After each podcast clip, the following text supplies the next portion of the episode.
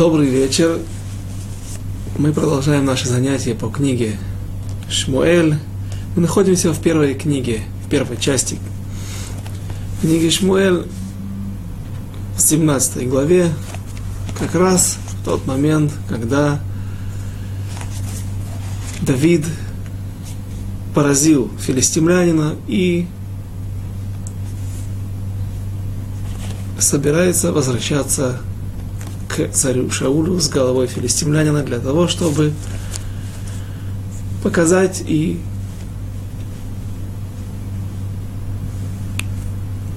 что же сейчас произойдет, это вещь непонятная. Прежде всего у нас остался вопрос, осталось обещание разобрать тот принцип, то правило, не правило, а то поведение – по отношению к нам со стороны Всевышнего, когда какие-то мелочи, которые на первый взгляд выглядят ничем иным, как мелочью, но тем не менее они важны, и Всевышний не отменяет их, Всевышний с точностью помогает нам выполнить или посылает нам какие-то вещи, которые еще раз нам кажутся мелочью. Написано, что когда поразил Давид филистимлянина, камень пробил медный шлем, который закрывал ему лоб. И от такого удара, если камень смог пробить металл, это, безусловно, было, было чудо. Камень, пробив металл, вошел в голову филистимлянина, и получив удар такой силы, он должен был откинуться навзничь, должен был упасть навзничь. Но написано, что и упал филистимлянин вперед Давиду. Одно из объяснений мы привели, два объяснения.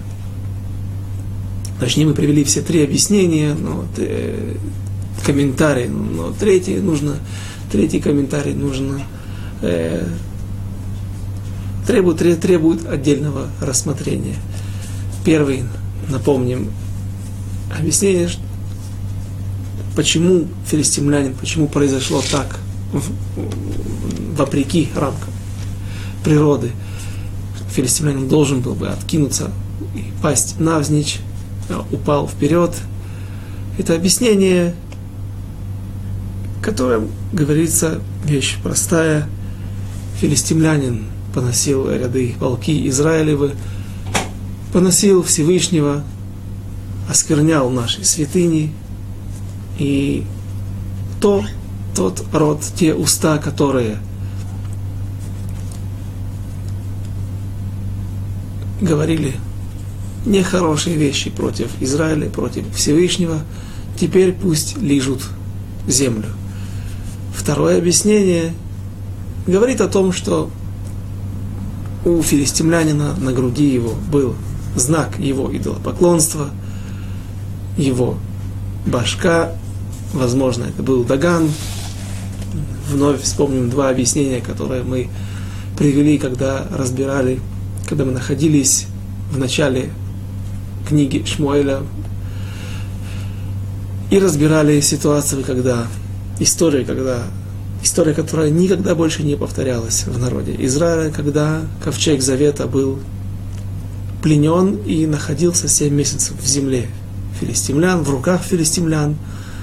И там он был поставлен на копищах царя Даго, э, бога Дагона, их божества. И два объяснения мы приводили, что это происходит, что слово это происходит от слова. Даг, рыба, филистимляне в большинстве своем находились, их э, центральное место расположения их государства было вдоль моря, сектор Газа сегодняшний, Аждот, Ашкелон, приблизительно те же территории, те же места. И, наверное, основная, основное их э, пропитание, экономика зависело от моря торговля, рыбная ловля, также, возможно, какие-то военные действия, нападать, как работать, воевать как пираты на море, или же нападать через море, по морю на другие соседние государства.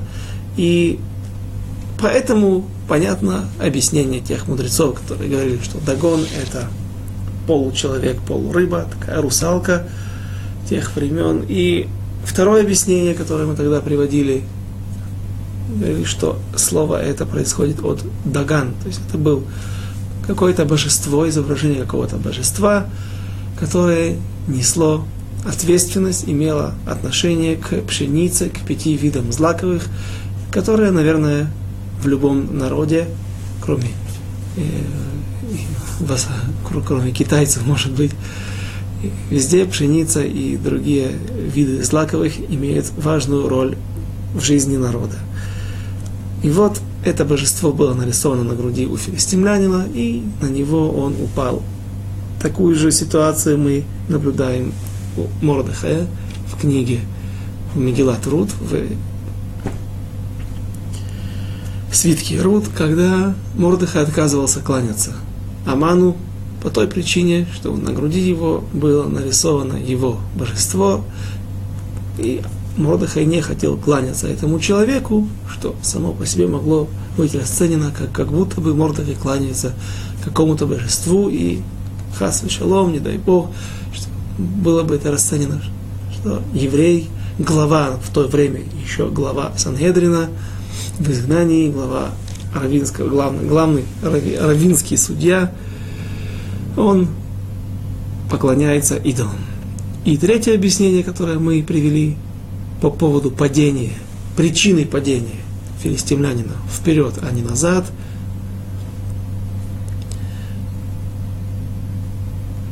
это было объяснение, в которое, которое говорит, что филистимлянин был ростом выше шести локтей, и если бы он упал назад, то Давиду пришлось бы идти 12 локтей для того, чтобы добить филистимлянина, а он еще тогда не умер, несмотря на то, что получил, получил такой сильный удар в голову, и, наверное, это тоже можно внести в разряд чудес. Тех многочисленных чудес, которые произошли во время поединка, противостояния Давида и Галиата, и для того, чтобы Давид не шел 12 локтей, 6 локтей, которые были, может быть, перед ним, не может быть, а те 6 локтей, которые он упал вперед, Голиат, и 6 локтей, которые он мог бы упасть назад, всего 12, и Всевышний экономит ему силы, экономит ему эти 12 локтей. И почему? Этот вопрос, с которым мы на котором мы остановились на прошлом, в конце прошлого занятия. И мудрецы наши спрашивают также этот вопрос и объясняют, что, в общем-то, у Всевышнего нет ничего лишнего, нет никаких мелочей. И если нам кажется, что если Давид обладал такими силами, духовными силами, таким мужеством, могуществом, он мог пойти на этого человека, против выйти на единоборство с этим негодяем, Голиатом, то уж мог бы, безусловно, еще сделать несколько шагов для того, чтобы добить его и отрубить ему голову, и тем самым выполнить то обещание, которое он ему сказал. Э, и тем не менее, нам, говорят наши мудрецы, каждая вещь имеет имеет вес, имеет значение. Подобная ситуация встречается в момент, когда в, то, в истории, когда братья продают Иосифа, Иосифа в Египет, и написано, что Иосиф был продан каравану Ишмаилим, арабов, которые ехали в Египет и везли с собой пряности и различные пахучие средства.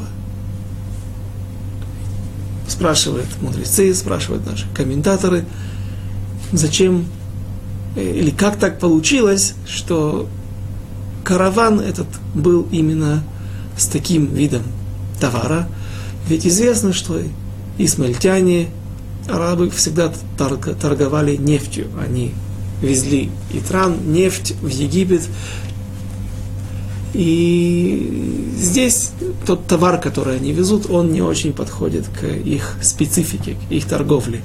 Объясняют наши мудрецы, чтобы праведник, Всевышний сделал это так, чтобы праведник, который должен попасть в Египет, чтобы он не страдал в дороге от плохого запаха. И вот мы представляем с удивлением молодого Иосифа в 17 лет, проданного в Египет, который был еще юноша, слабый юноша, который был при, привык быть рядом с отцом. И вот он не понимает, за что его продали, почему это с ним случилось. Он находится в, ужасном состоянии во время страшных страданий. И какая разница, если есть сейчас рядом канистра с бензином, или же есть какой-то тюк, набитый мешок, набитый какими-то пряностями или благовониями. Разве это может помочь смягчить ему его муки, его боль? Тот момент, когда он сидит обвязанный цепями, и наши мудрецы отвечают, что да, это имеет значение. Пусть наш, пусть Йосеф должен попасть в Египет, потому что так задумано Всевышним, потому что именно из-за этого, из-за этой продажи народ Израиля потом пройдет то испытание, ту закалку в этих страшных горнилах земли египетской и выйдет, именно там сформируется как народ, и именно выход из Египта будет являться рождением народа Израиля. И если праведнику что-то положено, то Всевышний даже маленькую мелочь он не, не воздерживает от этого человека и воздает ему все, что ему положено. И вот Давид подходит к филистимлянину и собирается отрубить ему голову, сэкономив при этом 12 локтей. Что же произошло дальше?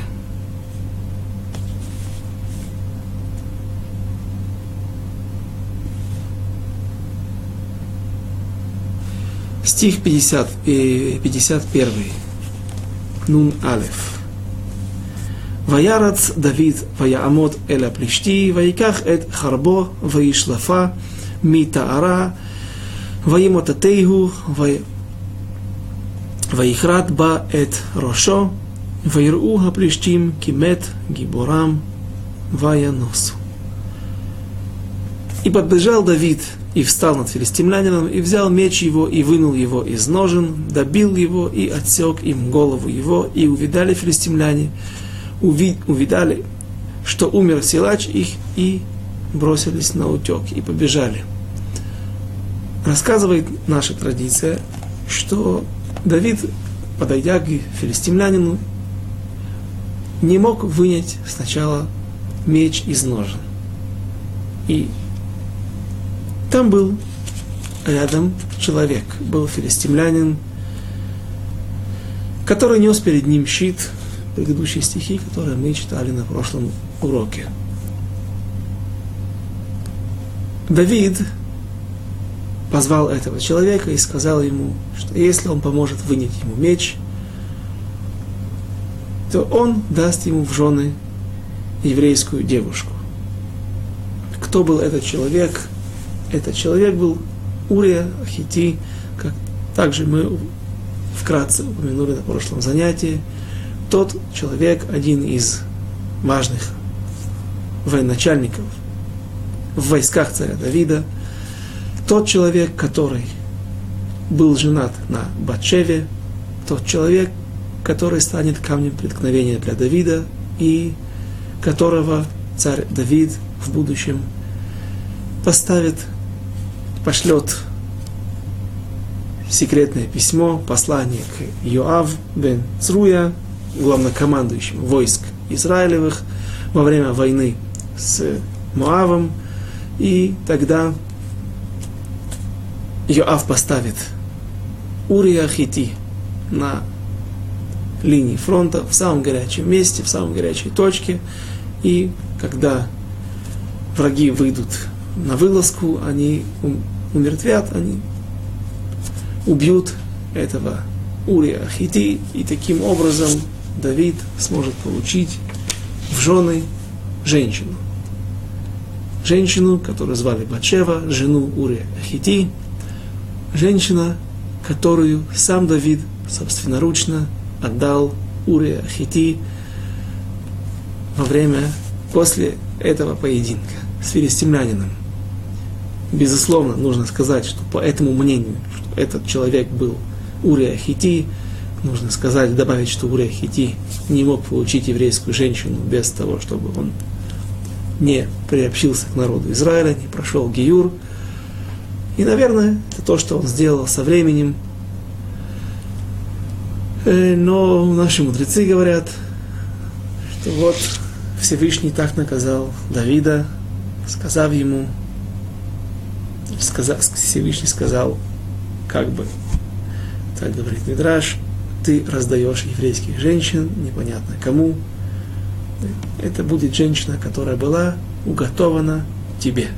Женщина, которая должна была стать твоей женой. И в конце концов, так оно и было. Эта женщина стала женой Давида, но предварительно Давид, к сожалению, согрешил.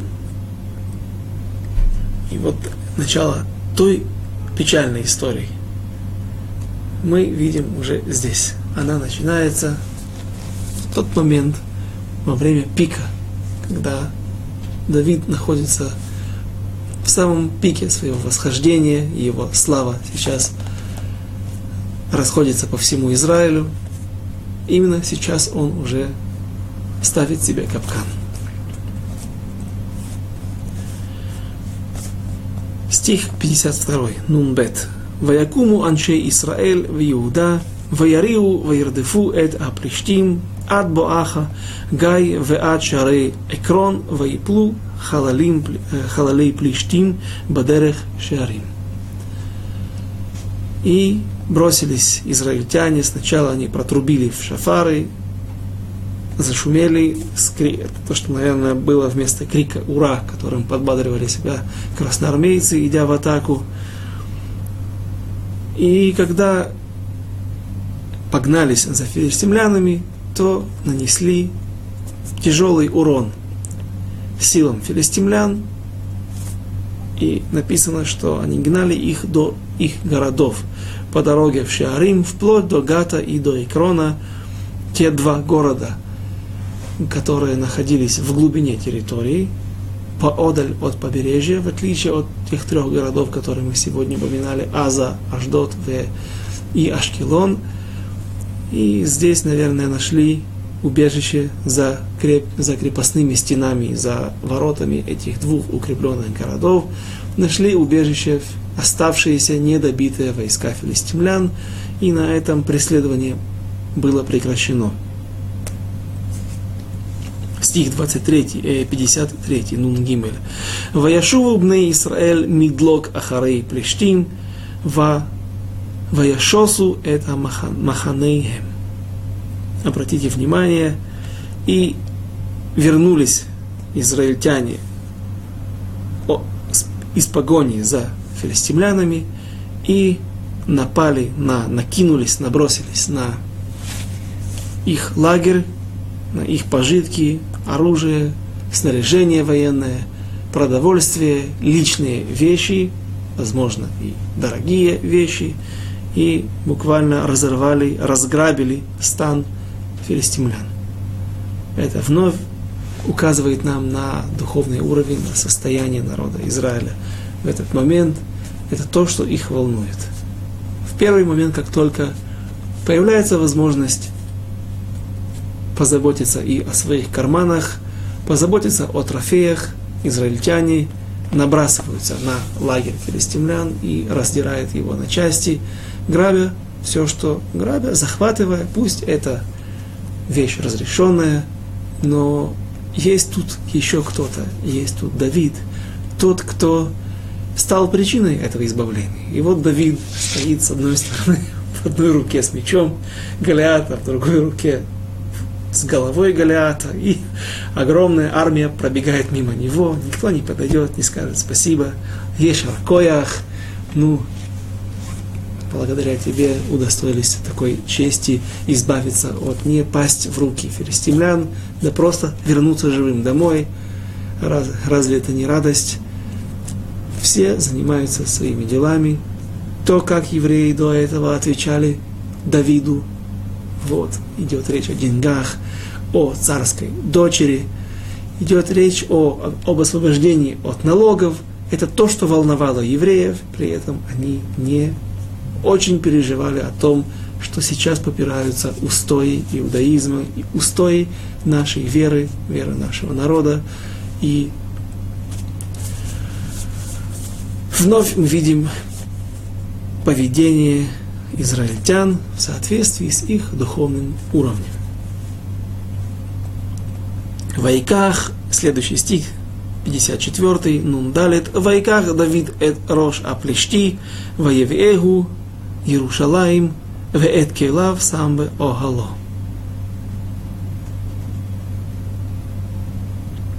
Здесь посук, этот стих, который мы сейчас прочитали, он опережает время, опережает события. Он не в соответствии с хронологией событий. И почему? Прочтем его еще раз. И взял Давид голову филистимлянина и привел ее, принес ее в Иерусалим, в Иерушалаим, и его в Кейлав, его вооружение, его оружие, сам бы Агало положил в его шатре, в своем в шатер свой. Наши мудрецы разводят руками и задают вопрос от удивления. Какой Иерусалим? О каком Иерусалиме может быть, может идти речь? Ведь пока что еще Иерусалим не захвачен израильтянами.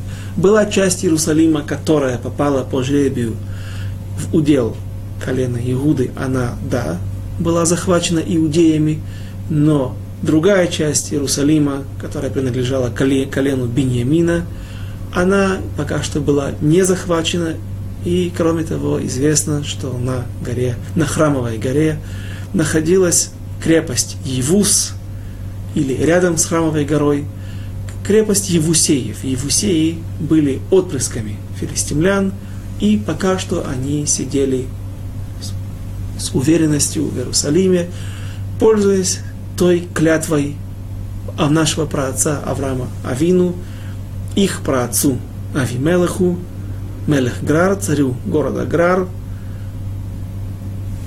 одному из первых филистимлян, которые известны нам, и вновь вернемся на эту, э, опишем эту ситуацию, этот, этот, эту, эту историю, которая стоила израильтянам и народу Израиля очень дорого, когда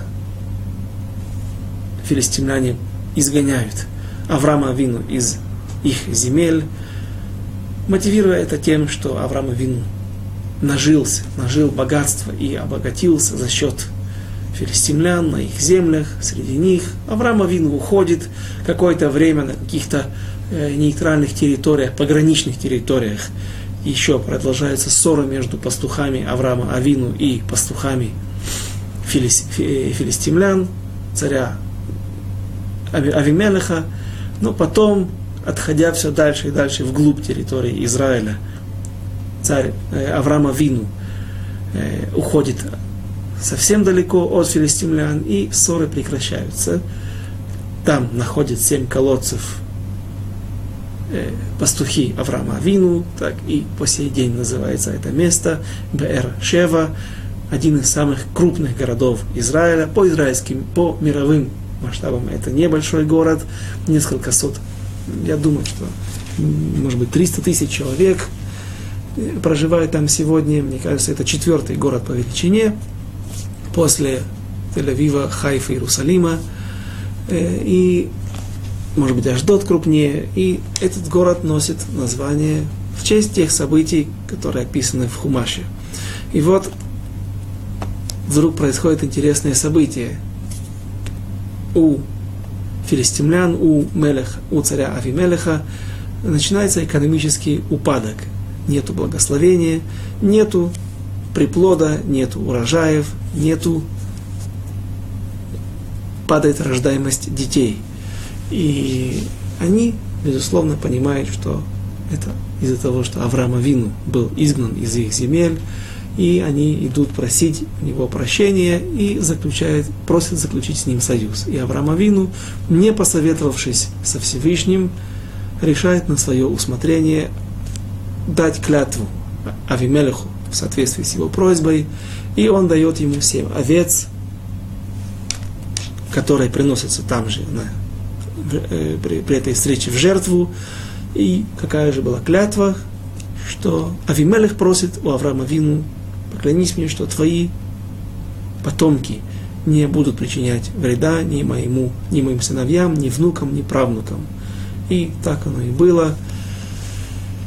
Евреи, израильтяне не могли нападать, воздерживались от нападения на филистимлян, несмотря на то, что претерпевали от них много бед, много притеснений, но сами они обороняться, оборонялись, но в атаку на них не ходили, на войны, предупредительные войны и захватнические войны против филистимлян они не предпринимали. Почему?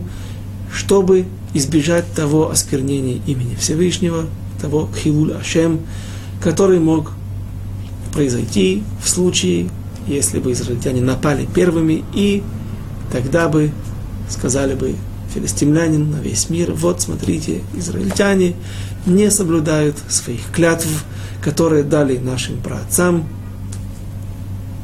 покля... поклявшись ими Всевышнего, и последствия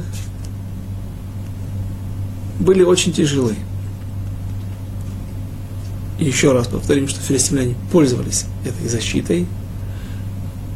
И в Иерусалиме Евусим, о которых мы сейчас упомянули, они были также потомками Авимелеха, они не были кнанейцами, они были филистимлянами. И они жили в Иерусалиме и всегда махали перед носом у евреев тем договором, той клятвой, которую дал Авраам Вину. Авимелех, Мелех Грар – и поэтому израильтяне не могли подняться в Иерусалим. Тогда задается вопрос, в какой Иерусалим Давид мог принести голову Голиата. Одно объяснение говорит, которое не очень принимается на э, не, не очень не очень принимается то, что действительно Давид пришел к Иерусалиму, который был укреплен, там была крепость Евус, пришел с головой Голиата и сказал им, вот, видите, голова вашего предводителя, одного из ваших гиборим, ваших богатырей, он нам предлагал условия, кто победит меня, тот, тот, кто победит в этом поединке, те будут друг другу рабами. И вот Давид якобы приходит для того, чтобы потребовать выполнения обязательств. Это очень тяжело принять в расчет, принять как действительно то, что было там, потому что мы уже приводили мнение Ральбага, который говорит, что так первенство преобладание и победа в войнах не устанавливается. После, посредством поединка каких-то двух человек, потому что победа в войне не устанавливается посредством одного человека, могущества, могуществом одного человека, а это целый комплекс причин, которые могут повлиять на исход событий, на исход сражения. Поэтому Ральбак объясняет, что эти условия, которые предлагал филистимлянин, теперь уже покойный, он, э, они, эти, эти, условия были просто разговор, просто пустые слова, которые никто не собирался принимать. потому что это не было принято во всем мире никогда, ни до этого и ни после этого. Тогда остается вопрос, о каком Иерусалиме идет речь, и Рав Довид Кимхи, Радак, приводит мнение своего отца, Рав Кимхи, который говорит, что на самом деле имеется в виду Нов. Нов Иракуаним, город Коинов, печально известный, который станет печально известным в ближайшее время, когда все семьи коинов будут уничтожены, которые, все семьи, которые проживали в этом городе, будут уничтожены по приказу царя Шауля во время преследования его зятя, потом уже зятя в скорости Давида. И в этом месте был ковчег, в этом месте находи, это была последняя остановка перед Иерусалимом, перед тем, как Иерусалим будет захвачен царем Давидом, будет освобожден от владения Евусеями, филистимлянами. И, кстати, почему это будет? Ведь если, а, а, а что с договором? Ведь было, была клятва. Это будет Радашем в свое время, когда мы дойдем до этих стихов, до этих мест. И поскольку Давид очень стремился построить храм, все его помыслы были только устремлены к этому. К сожалению, он не удостоился этой чести, но поскольку он, да, очень стремился, это место называют Иерусалим. Такое мнение, которое больше принимается в, в, нашей ситуации, в свете событий, которые здесь происходят. Кроме того, можно привести красивое доказательство, простое доказательство из будущих глав, тот момент, когда царь Давид, еще пока что не царь, а только зять царя Шауля, Давид, будет преследуем своим тестем, он, убегая от преследования, попадает в город Нов. И что он говорит, когда обращается к Элимелеху? Ахимелаху, извините, первосвященнику, он просит у него еды, просит у него оружие. Тот дает ему пять хлебов, дает ему меч Голиата. Разве это не доказательство? Ведь написано, что Давид отнес все его, все его снаряжение, кейла, оружие, его доспехи вновь в Иерусалим. Но где он находит этот меч? в Нове. Возможно, что этот Иерусалим и есть город Нов. А для чего Давид это сделал? Ну, с головой останется непонятным. А оружие, наверное, он положил для того, чтобы каждый, кто приходил, увидеть Пней Ашем, увидеть, повидаться как бы со Всевышним в то место, где Шхина присутствует всегда, в место, где каждый еврей изливает свои молитвы перед Всевышним, и Всевышний чувствуется там больше. Неспроста многие евреи по-прежнему продолжают ездить, посещать Котель, стен, западную стену плача, потому что там чувствуется, пусть говорят, что Всевышний присутствует, Шхина присутствует сегодня в, каждом, в каждой синагоге, в каждом бейт-мидраше, где учат Тору евреи, но то ощущение, что вот здесь есть храм, или был храм, здесь находится ковчег завета, оно придает особые силы и особые э, волнения во время молитвы. Так вот, когда евреи будут приходить туда, они, наверное, это была кавана, это была мысль, задумка царя Давида, пусть они увидят доспехи этого Голиата, для того, чтобы они видели воочию доказательства тем словам, когда лобы ханит, в лобы херев, не мечом и не копьем силен человек, а именно молитвами и именно только Всевышний дает силы и победы народу Израиля. Что же произошло дальше? Теперь, после этого отступления, как мы уже упомянули, этот стих находится, на первый взгляд, не, не очень по месту. Следующий стих Нунгей, 55. Э, Вехир от Шауль. Эд Давид. Йоце ликрат аплишти, амар эль Авнер, сар бен минзе ханаар. Авнер. Вайомер Авнер, хей навшиха, амелех, им ядати. Вновь удивительная вещь, удивительное положение. А когда увидел Шауль Давида, выходившего против филистимлянина, нас возвращает стих Писания еще больше назад. До того, сейчас мы смотрим вновь, возвращаемся в ситуацию, когда филистимлянин еще пока что жив, когда Давид только выходит – на поединок с ним, и он нас возвращает, пророк Шмуэль возвращает нас в ситуацию, что же, и описывает нам, чтобы мы увидели, что же происходит в стане Шауля, вокруг царя и в его царском окружении. И когда увидел Шауль Давида, выходившего против филистимлянина, сказал он Авнеру, начальнику войска, Авнер, чей сын этот юноша? И сказал Авнер, клянусь жизнью души твоей, царь, что не знаю. Вещь удивительная. Когда был помазан на престол Давид,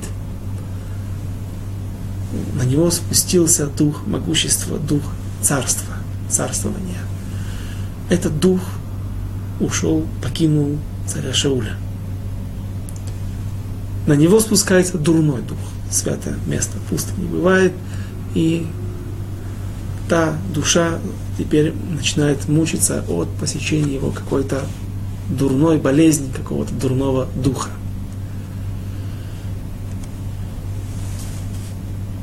С этого момента появляется Давид. Кто-то в свите царя Шауля находит правильным пригласить юношу, который сможет, который умеет хорошо играть на музыкальном инструменте, на струнном инструменте, на арфе. И этим он сможет, возможно, каким-то образом слегчить боль и душевную боль, душевное страдание царя Шауля. Так это и происходит. Ну так мы уже знаем, что царь Давид, пока что еще Давид, он уже является, написано там оруженосцем. Мы объясняли, а Барбанель говорит об этом, что оруженосцев у него было достаточно. Но Секейлав это не только оруженосец, а тот, который несет за ним и находится в его окружении, в его свите и несет музыкальные инструменты, так говорит Абарбанель. Как бы там ни было, царь Давид был близок и хорошо известен царю Шаулю. Что же здесь происходит? Кроме того, мы видим, что Авнер, главный военачальник армии царя Шауля, не только не знает, он говорит, я клянусь, я не знаю. Он не просто не знает, но что-то забыл. Он говорит клятву, хей навшиха, хей, это, это человек клянется своей жизнью. Это один из э, языков, один э, лашон шеле швуа, то, как говорили клятву в древние времена. Спрашивает Равдовид Арама – автор книги Акидат Ицхак, жертвоприношение Ицхака, приношение Ицхака. Говорит, если, и пусть даже если мы возьмем и предположим, что все сошли с ума, или на всех вдруг напала амнезия, когда вдруг все забыли, о ком идет речь и кто этот человек, но зачем такие глупости писать пророку Шмуэлю? Зачем ему вносить эти слова в свод наших святых писаний, свод пророка, в эту книгу. А ответ, ответ находится в Вавилонском Талмуде, в трактате Евамот на Дав Айн Вав, 76-м листе. И наши мудрецы в связи в соответствии с той традицией, которая была у них – описывают все то, что произошло здесь, несколько иначе и более в расширенном виде. Когда Давид начал спускаться к филистимлянину для того, чтобы сразиться с ним. Этому предшествовали несколько событий. Во-первых, Шауль, царь Шауль,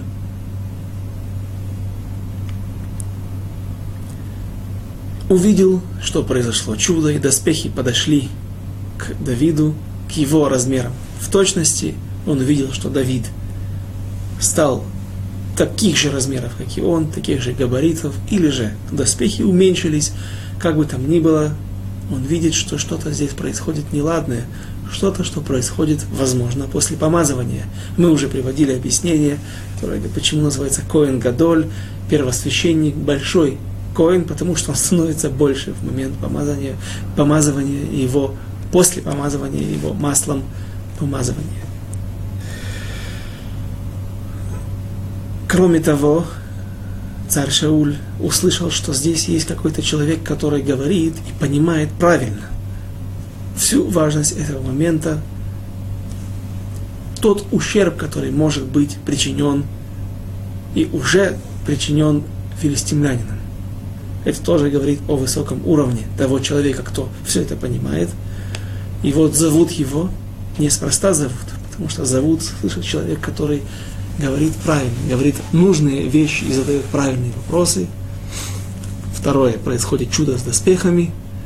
И третье, Давид идет с пастушечьей сумкой, со своим пастушечьим посохом, ну, буквально невооруженный, без меча, без копья, спускается к ручью, берет пять камней и в этой уверенной поступе Шауль видит своего преемника. Говорят наши мудрецы, царь Шауль начинает подозревать. Он помнит те слова, с этими словами он, наверное, ложится спать, с ними он просыпается, когда, которые, слова, которые сказал ему пророк Шмуэль после того, как царь Шауль, Шауль не смог выполнить свою роль в уничтожении Амалека. Слова,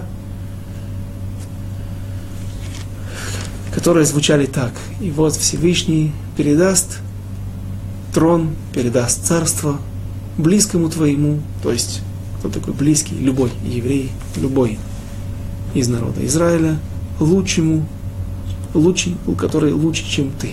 И вот Шауль с тех времен видит в каждом человеке, которого он встречает, потенциального соперника, потенциального наследника, который наследует пост, трон царя. И теперь, когда некоторые факты начинают проливать свет на личность Давида, на его уровень, на то, кто он такой, теперь Шауль спрашивает, а кто же этот юноша? И наши мудрецы говорят, что вопрос адресовался к Авнуру, к другим людям, которые его окружали, и он звучал так. Из какого Давид происходит рода? Ведь у Иуды было два сына. Один Перец, другой Зерах, который им родил, ему родила Тамара. И Перец, такая была традиция, так было известно, он и являлся продолжателем того рода, того, той линии, из которой произойдут израильские цари, цари из колена Иудеи, и, Иуды. И поэтому царь Шауль спрашивает, для того, чтобы поставить мне все точки над «и» и разобраться окончательно в своих сомнениях, ответьте мне, кто-нибудь есть здесь, кто знает, из какого рода, из какого семейства, из какой линии он происходит. Если он происходит из Зераха, от Зераха, то он будет важный человек. Он будет важный воин, важный мудрец Торы, но не мой соперник. Если же он происходит из Переца, если же Давид, Бен, э, Бен Ишай, Ишай происходит от Переца, то мне кажется, я знаю, сейчас я вижу, кто этот человек. Кто тот, кто тот человек, который унаследует меня. И отвечает Авнер, клянусь, я не знаю. есть светская энциклопедия, которая говорит о том, что есть два рассказа, на основании которых можно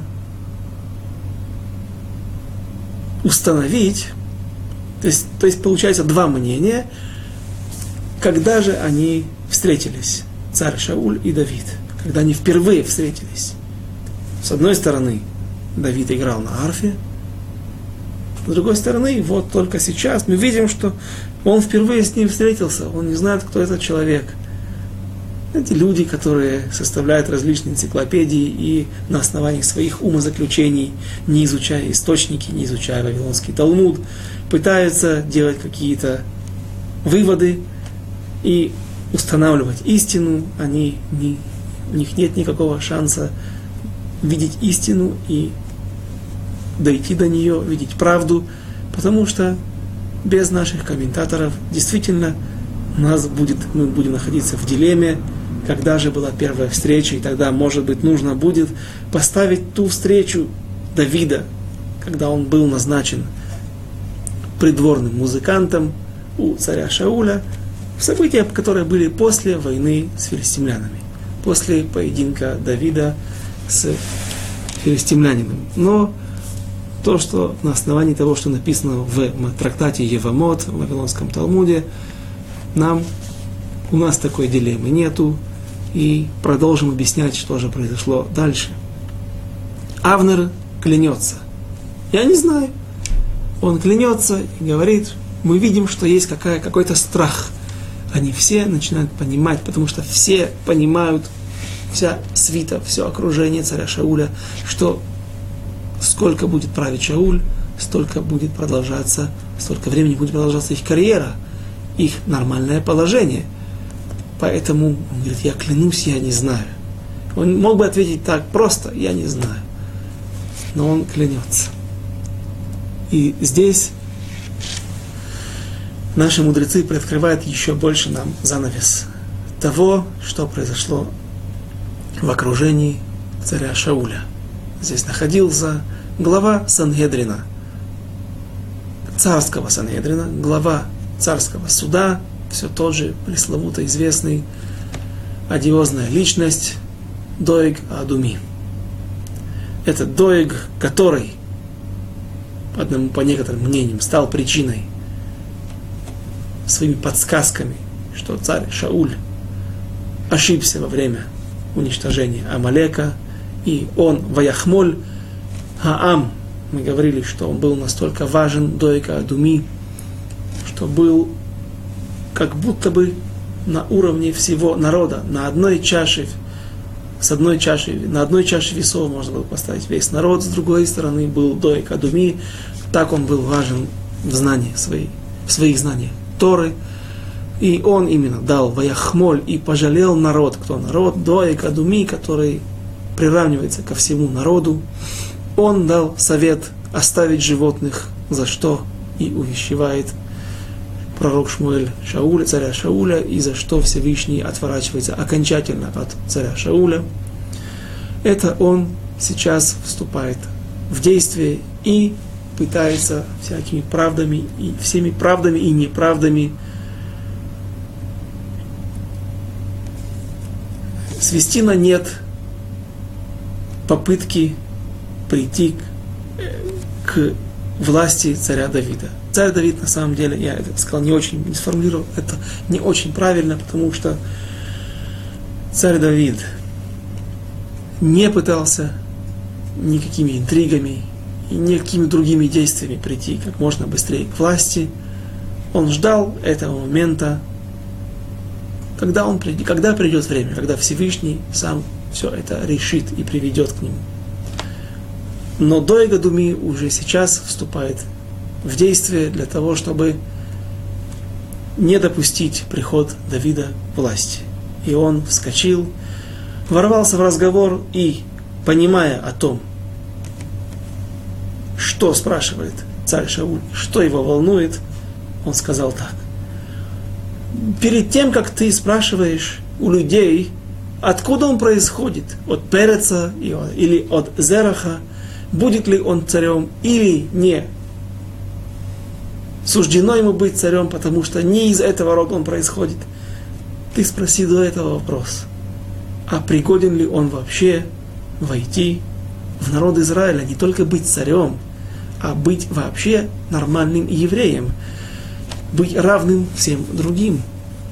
Рамбам пишет в Аллахот царей и войн, что царь должен обладать правильным ихусом, хорошим ихусом, хорошей родословной.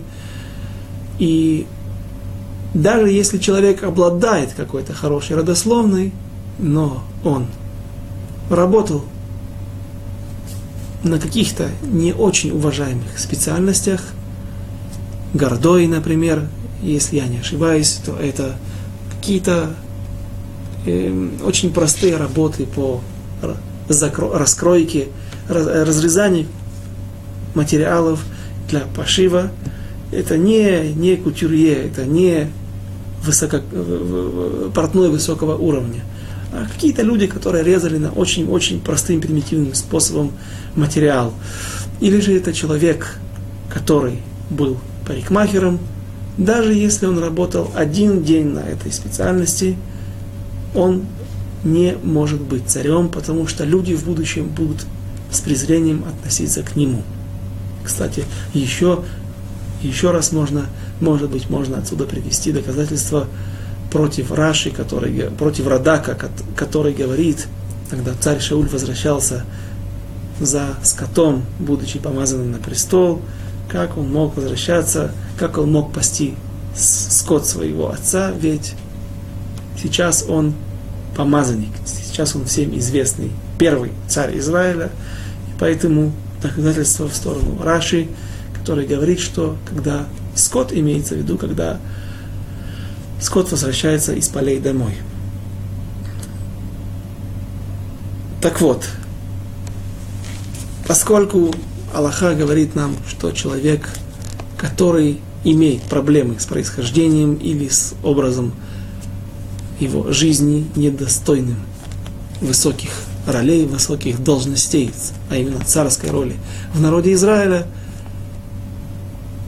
приходит до Экадуми и пытается ливсоль, Давид пытается э, опорочить его и сказать, что он вообще не достоин войти в народ Израиля.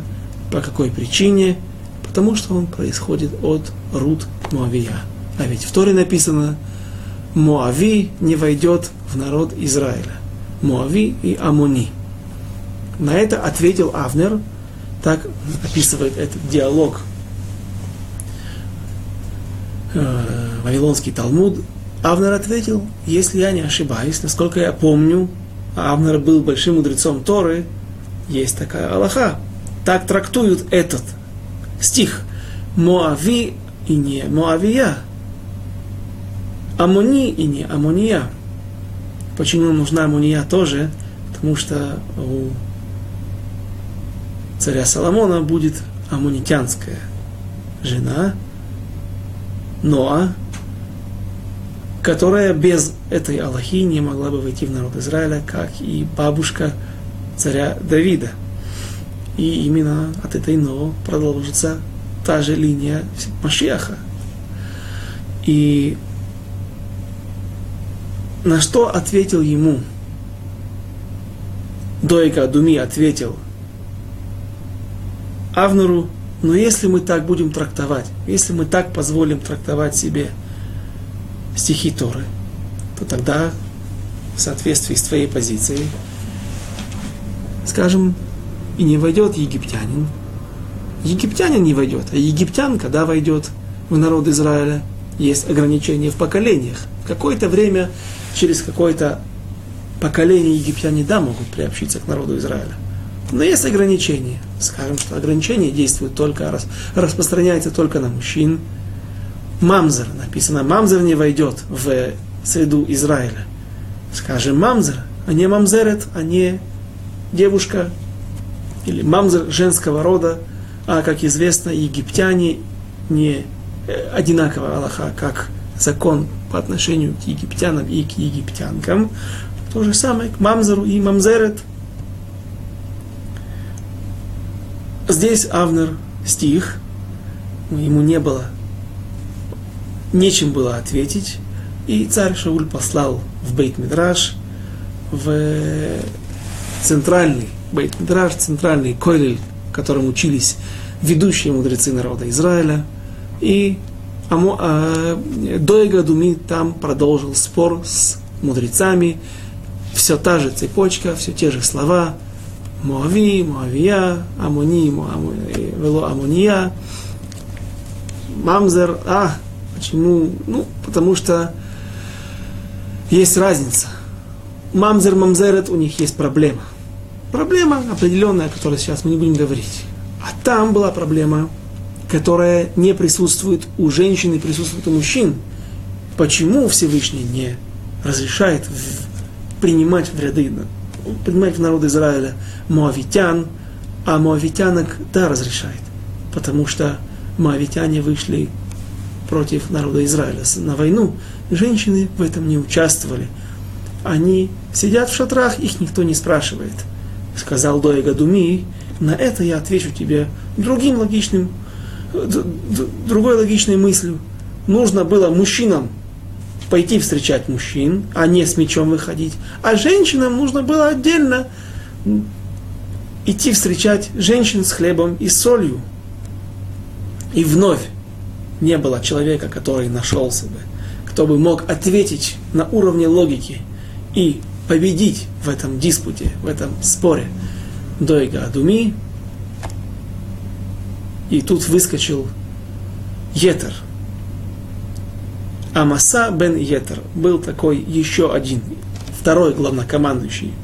Он был не такой важный, как Авнер, но был второй после него, один из важных предводителей или важных фигур в правительстве царя Шауля – звали его Амаса, и он был сын Етера. Так вот, Етер был один из величайших мудрецов Торы, он учился, находился в этом бейт Мидраше, и написано, что он выскочил из, из стендера, из-за стола, там, где он учился, отложил гемору, которая еще была не написана, в сторону, выхватил меч, как Ишмаили, как Ишма, Исмаильтянин, выхватил меч и сказал, тот, кто так כך מקובלני משמואל, מבית מדרשו של Шмуэль Арамати. Так я получил по традиции от Шмуэля Арамати, от пророка Шмуэля, который был в это время еще жив, Моави, вело Моавия. Моави, а не Моавитянка. Моавитянин, а не Моавитянка. И тот, кто сейчас будет с этим спорить, тот будет убит на месте. То есть Иными словами, была установлена окончательно Аллаха, которая в это время была, была рофефет, была ослаблена, и были люди, которые начали оспаривать. Ведь во времена Рут Моавия никто это не оспаривал, потому что глава Санедрина установил эту Аллаху.